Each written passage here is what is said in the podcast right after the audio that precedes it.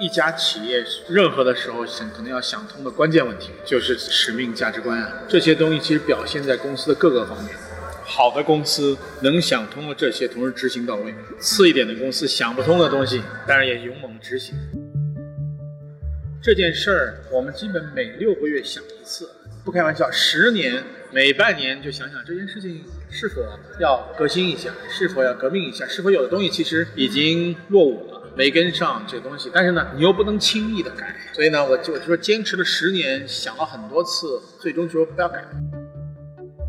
要介入母婴线上下周边的生态，它有三种介入的方式。第一件事情是，这个赛道上已经有好的赛手，你就做中介就行。第二是，如果赛道上有特别好的选手，但是你觉得他是你的核心的能力，当你在成长到一定规模，其实可以选择并购。第三件事情就是，也没什么好选手，同时成长非常初期，你有一些能力让你。拿着这张牌上的相当一部分，你可以选择自己杀进去。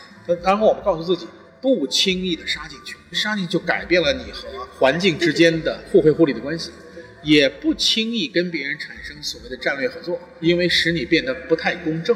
所以我们最愿意做的其实是中介，我们次愿意做的是选择跟别人合作，我们最最最不愿意做的其实是自己杀进赛道。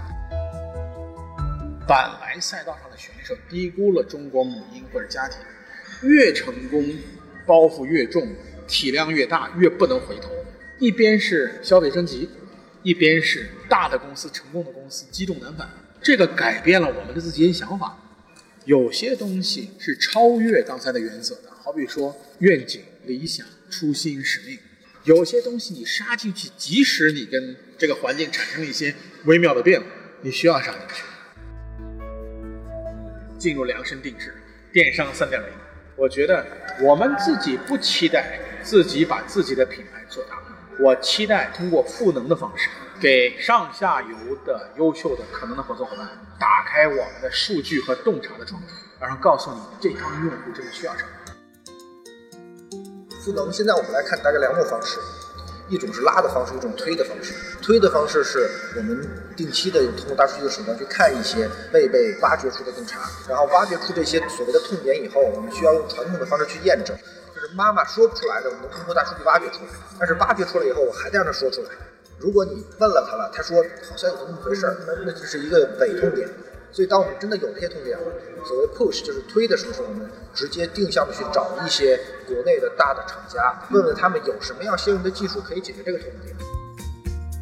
我们大概有大数据团队已经有了五年的时间，数据范围非常大。其实我们在不断的收集着实时的数据，而这个实时的数据，如果光是搜集不去真正的付诸实践，这个地方其实很难走。宝宝是对这件事情的先知先觉，同时对这个必要要走过的学习的路径。从搜集到分析，到应用，到实践，再去不断的循环，这是我们其实一直做的事情。我们整个的工程师团队占我们员工的比例是最高的。在工程师团队里，如果我把大数据团队也放在工程师团队里，数据人员占工程师团队的比例是相当高。但宝宝是，我觉得最宝贵的事情是尊重用户的这样一个处。就到了最后，没有人能回答我们的问题，就直接诉诸用户吧。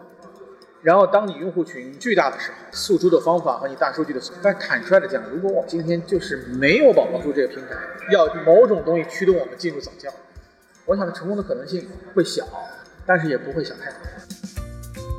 片面的强调自己手里有什么样的武器，唯武器论，从来不是咱们这个社会最后成功的关键。我相信一部分，我更相信我们需不需要酒。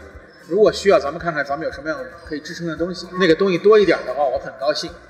我觉得任何一件东西都在高速度中间创造着自己的感悟，在高质量的这个路上不断的其实更新自己的认知。这个路上，有的人会死掉，有的人跟不上。